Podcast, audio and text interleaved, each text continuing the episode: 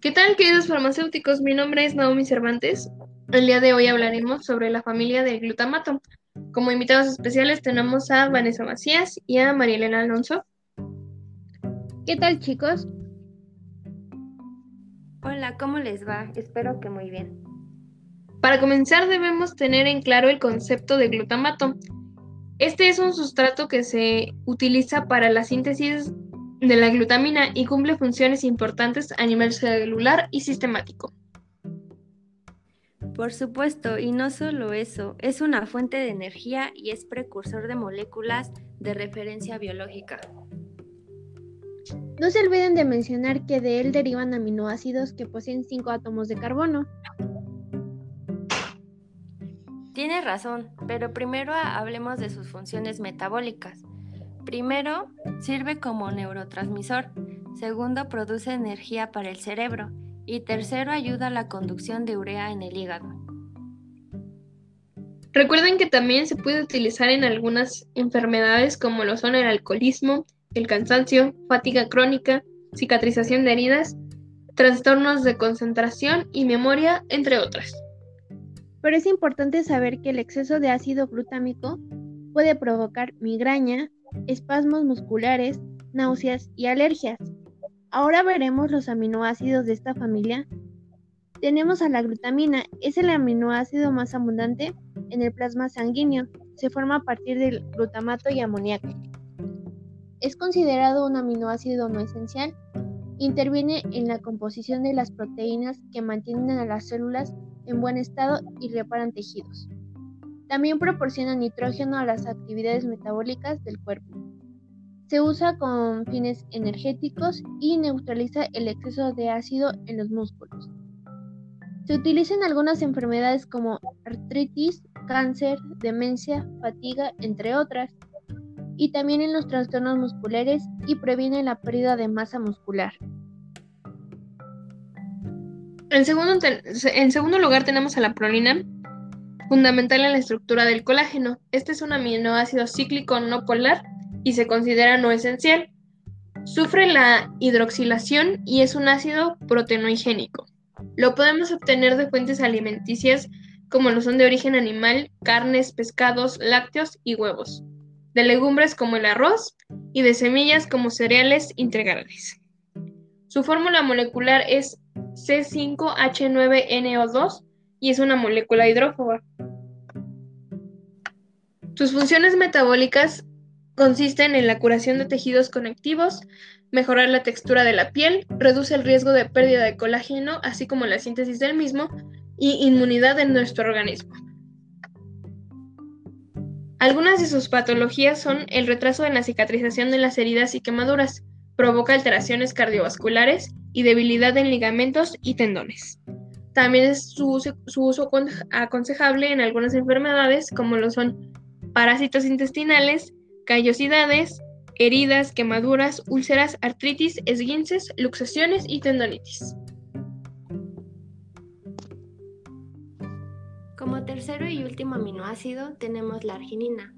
Está cargado positivamente a pH neutro, sintetizada en el ciclo de la ornitidina o bien en el ciclo de la urea. Su cadena lateral está formada por un grupo guanidino involucrado en muchas de las actividades de las glándulas endocrinas. Su fórmula molecular C6H14N4O2. Entre sus fuentes alimenticias, en origen vegetal lo encontramos en ajos, cebolla, coles, espárragos, lechuga, pepino, en origen animal, leche en polvo descremada, carne roja, ternera, hígado de ternera, cordero, pollo, pescado, lácteos, mariscos, crustáceos, aceite de pescados. En frutas están melocotón, plátanos, en frutos secos lo encontramos en almendras, piñones, nueces, cacahuates y pasas.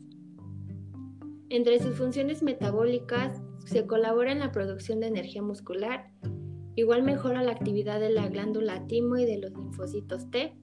Puede estimular la función inmunológica al aumentar el número de leucocitos. Puede tener que ver en la prevención y tratamiento del cáncer. Igual protege y desintoxica el hígado. Potencia la síntesis del colágeno acelerando con ello también la cicatrización de las heridas. Y por último mejora la calidad, la cantidad y motilidad de los espermatozoides. Entre sus patologías están las alteraciones en el crecimiento, debilidad y cansancio muscular, mayor predisposición a padecer arteriosclerosis, provoca la presencia excesiva de amoníaco o lisina, la caída del pelo, estreñimiento. Su uso aconsejable en alopecia, arteriosclerosis, calambres musculares, cáncer, cicatrización de úlceras y heridas, colesterol y por último congestión hepática. Estos aminoácidos están agrupados en familias, en familia porque el glutamato se usa para la síntesis de estos tres. La biosíntesis del glutamato. El alfa-cetoglutarato se convierte en glutamato por transaminación. Esta reacción está mediada por, el, por la glutamato deshidrogenasa. Biosíntesis de glutamina. La glutamina se sintetiza con la amidación del glutamato por parte de la glutamina sintetasa. La enzima combina NH3, que es amoníaco, con glutamato y requiere hidrólisis de ATP. También tenemos la biosíntesis de la prolina, que consiste en una vía de tres pasos. El primero es la reducción del glutamato a glutamato 7 semialdehído. Como segundo, tenemos el glutamato y el semialdehído sufren una espontánea reordenación molecular, transformándose en pirrolina 5-carboxilato de menor energía. Y como último, tenemos a la pirrolina 5-carboxilato que se reduce a la prolina. Por último, la biosíntesis de la arginina.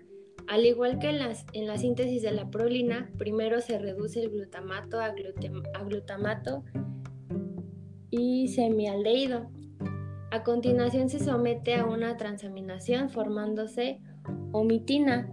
La ornitina se incorpora al ciclo de la urea, dando lugar finalmente a la arginina.